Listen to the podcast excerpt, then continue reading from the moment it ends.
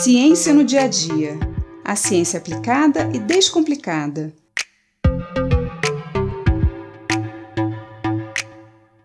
Quando chega o verão, sempre agradecemos a quem inventou o ar-condicionado.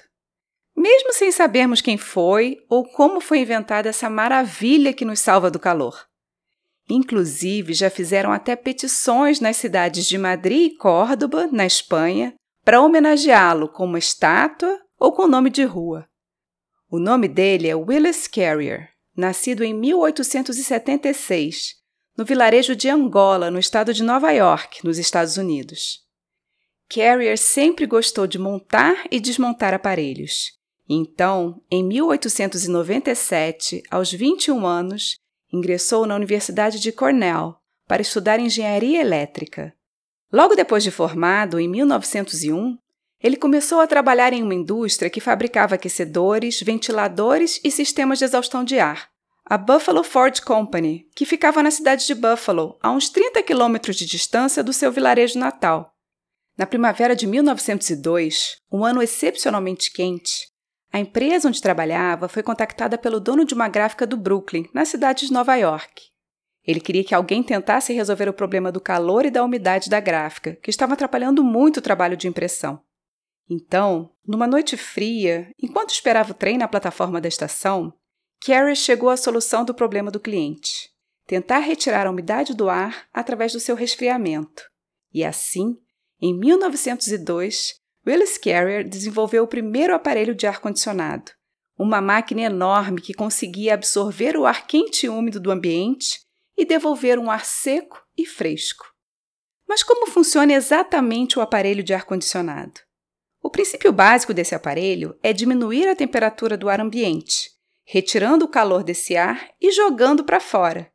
E isso acontece através da circulação de um fluido, na forma de gás ou líquido, dentro de um sistema fechado. Nos aparelhos mais usados atualmente, do tipo split, esse sistema é composto por duas unidades separadas, mas conectadas: a evaporadora e a condensadora. Evaporação é a transformação do líquido em gás, e condensação é o oposto, a transformação do gás em líquido. A unidade evaporadora, que fica do lado de dentro do ambiente, precisa ser mais fria que a temperatura ambiente, para então absorver o calor do ar. Já a unidade condensadora, que fica do lado de fora, precisa ser mais quente que a temperatura em volta, para poder liberar o calor e se resfriar. Essa diferença de temperatura entre as unidades é causada por diferenças de pressão entre elas, gerada por um compressor. O fluido que circula dentro do aparelho é chamado refrigerante e alterna entre os estados líquido e gasoso, aumentando e reduzindo a temperatura por onde passa. O fluido refrigerante que sai da unidade evaporadora, localizada dentro do ambiente, está na forma de gás. Ele então segue para a unidade condensadora, que está do lado de fora, mas antes passa pelo compressor, que está acoplado a ela. O compressor tem a função de aumentar a pressão desse gás e, assim, aumentar a sua temperatura. Esse gás quente, quando chega então na unidade condensadora, se esfria, ou seja, perde o calor para fora. E é por isso que as unidades condensadoras são quentes. Nesse processo de resfriamento, o gás refrigerante condensa, ficando na forma líquida. O fluido refrigerante líquido sai então da unidade condensadora, ainda quente, em alta pressão, e volta para a unidade evaporadora, passando antes por uma válvula chamada válvula de expansão. Essa válvula libera a pressão do fluido refrigerante, diminuindo a sua temperatura. O fluido refrigerante já frio entra então na unidade evaporadora e absorve o calor do ar, resfriando o ambiente. E nesse processo de troca de calor com o ambiente, a temperatura do fluido refrigerante aumenta, e então ele evapora, se transforma em gás. O refrigerante na forma de gás segue então para a unidade condensadora, e o ciclo continua. Nos aparelhos de ar-condicionado mais antigos, os chamados aparelhos de parede ou de janela, o funcionamento é o mesmo, mas as unidades evaporadora e condensadora estão juntas no aparelho e não separadas como no tipo split. Por isso, esses aparelhos são mais barulhentos. Esse é o mesmo princípio de funcionamento da geladeira, que foi inventada alguns anos mais tarde, em 1916. Nesse processo de troca de calor de dentro para fora, não há comunicação entre o ar do interior do ambiente e o ar do exterior, ou seja, não há circulação de ar. Por isso, é extremamente importante mantermos os filtros do aparelho de ar-condicionado bem higienizados, para evitar a proliferação de ácaros, fungos e bactérias. O ar frio e seco já cria um ambiente mais hostil para o crescimento desses micro-organismos, mas em ambientes hospitalares, por exemplo, onde há grande circulação de pessoas contaminadas, são utilizados filtros especiais com maior capacidade de retenção para garantir a máxima esterilização desses locais. Em tempos de pandemia de Covid, o ideal é manter a ventilação natural, mas se não for possível, a utilização de filtros hospitalares nos ambientes fechados é essencial para minimizar a contaminação. Willis Carrier patenteou a sua invenção em 1906 e, em 1912, fundou a sua própria empresa, que leva o seu nome e existe até hoje. Os primeiros aparelhos de ar-condicionado produzidos ainda eram utilizados para fins comerciais e industriais. Os aparelhos domésticos passaram a ser comercializados só a partir dos anos 40.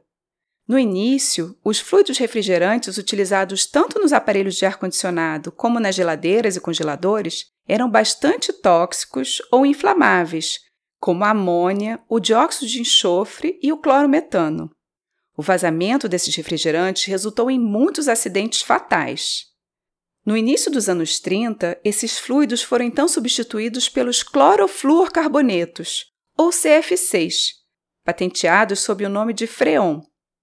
Por não serem tóxicos, nem inflamáveis e nem corrosivos, e portanto não apresentarem perigo para as pessoas, os CFCs passaram a ser amplamente utilizados como fluidos refrigerantes, tanto nos aparelhos de ar-condicionado quanto nas geladeiras e congeladores. Mas no início dos anos 70, cientistas descobriram que os CFCs, quando liberados na atmosfera, reagiam com o ozônio e causavam a sua degradação. O ozônio é uma molécula bastante instável, formada por três átomos de oxigênio. O cloro, presente nos CF6, se liga então com um dos átomos de oxigênio do ozônio, quebrando a molécula. De fato, a grande quantidade de CF6 liberados pelas atividades humanas causou a redução da espessura da camada de ozônio, que é essencial para a proteção do nosso planeta contra os raios ultravioleta do tipo B, ou UVB, por isso, em 1987, vários países se juntaram e assinaram um acordo para a redução da produção e utilização desses gases.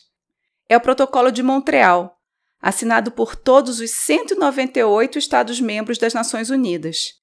Esse é o único tratado internacional da história em que todos os Estados-membros aderiram.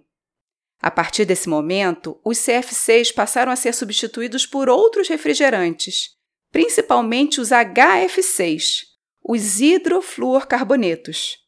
Os HF6 não possuem cloro e, portanto, não reagem com o ozônio. De fato, temos observado desde então uma recuperação gradual da camada de ozônio, e os cientistas estimam que entre 2050 e 2070 chegaremos aos níveis de 1980. Mas os HF6 trazem um outro problema. São gases estufa muito poderosos. Por isso, em 2016, foi proposta uma emenda ao Protocolo de Montreal, em Kigali, capital da Ruanda. A emenda de Kigali, como passou a ser chamada, propõe a redução da produção e do uso dos HF6 e já tem a adesão de 129 países. O Brasil ainda não aderiu. Os HF6 estão sendo agora substituídos por outros fluidos refrigerantes menos poluentes, como as HFOs, as hidrofluorolefinas, o isobutano e até o gás carbônico, que, mesmo sendo um gás estufa, é menos nocivo que os HF6. Com as mudanças climáticas que estamos vivendo, aparelhos de ar-condicionado serão cada vez mais necessários nas regiões mais quentes. Por isso, é essencial usarmos fluidos refrigerantes e fontes de energia menos poluentes, pois o gasto energético desses aparelhos também é imenso e causa um grande impacto ambiental. Além disso, construções que favoreçam a ventilação natural e uma maior arborização das cidades ajudam muito para amenizar o calor. Eu sou Mariana Guinter, bióloga e professora da Universidade de Pernambuco, e esse foi mais um Ciência no Dia a Dia.